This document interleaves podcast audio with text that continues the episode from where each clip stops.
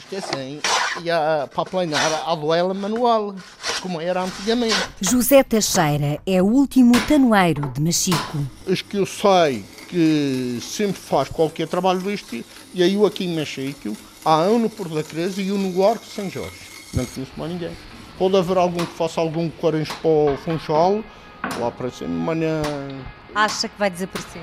Já, isto já vai acabando, está quase... O senhor tem pena que esta arte acabe?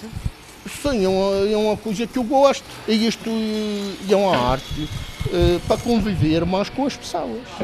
E acha que ninguém quer aprender uh, aqui? Ah, não, não, ninguém quer aprender que isto não é coisa de ganhar dinheiro é uma coisa que se ganha muito pouco. Não dá, eu estou fazendo gosto, mas não é que ganho um ordenado de gosto, não posso ganhar ordenado de gosto. Isto é uma coisa que a pessoa faz por gosto. A arte José aprendeu há muitos anos, enquanto o trabalho ainda era manual. Não havia nada de máquina nenhuma. Há uh, madeiras que têm reveses, há delas que não é fácil aplanar à mão.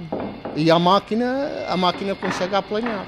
Desde que a madeira seja boa, bem aplanada, não é trabalho de especial, diferente. A pessoa tem que trabalhar direitinho para ela tapar. Hoje, num espaço no Santo da Serra, José Teixeira constrói e vende pipas e barris.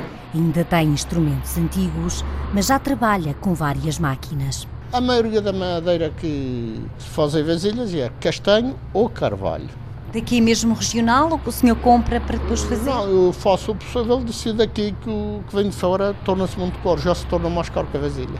Só comprar a madeira já dá, dá para pagar, eh, por exemplo, se a pessoa comprar a madeira de fora e para ir fazer, só a madeira aqui, comprar, antes de o fazer já sai por o preço de um efeito. Mando vindo lá do Porto, ou Lisboa, ou enfim. O tanoeiro de Machico faz pipas e barris de todos os tamanhos e até as rolhas. 50, 100, 120 ou 150, ou a, ou a 200, 250, 300.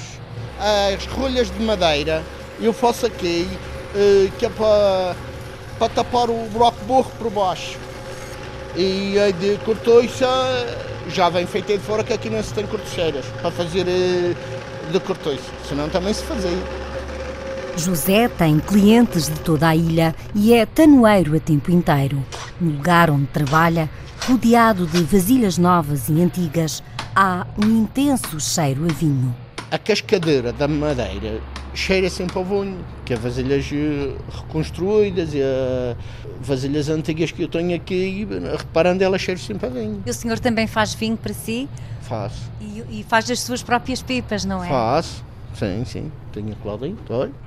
Todo o trabalho por entre as pipas e barris por baixo da casa onde José vive no Santo da Serra é observado pela mulher, Agostinha Gonçalves. É um trabalho muito duro e ninguém dá o valor. E ele anda sempre sujo, que é o trabalho das pipas é muito sujo e cheira muito mal as pipas. Mas a senhora gosta que o seu marido ainda faça este trabalho, não é? Ele, desde que vai acabar, à noite que não dorme, ah, nunca mais vou arranjar vasilhas. No outro dia vem para as pipas.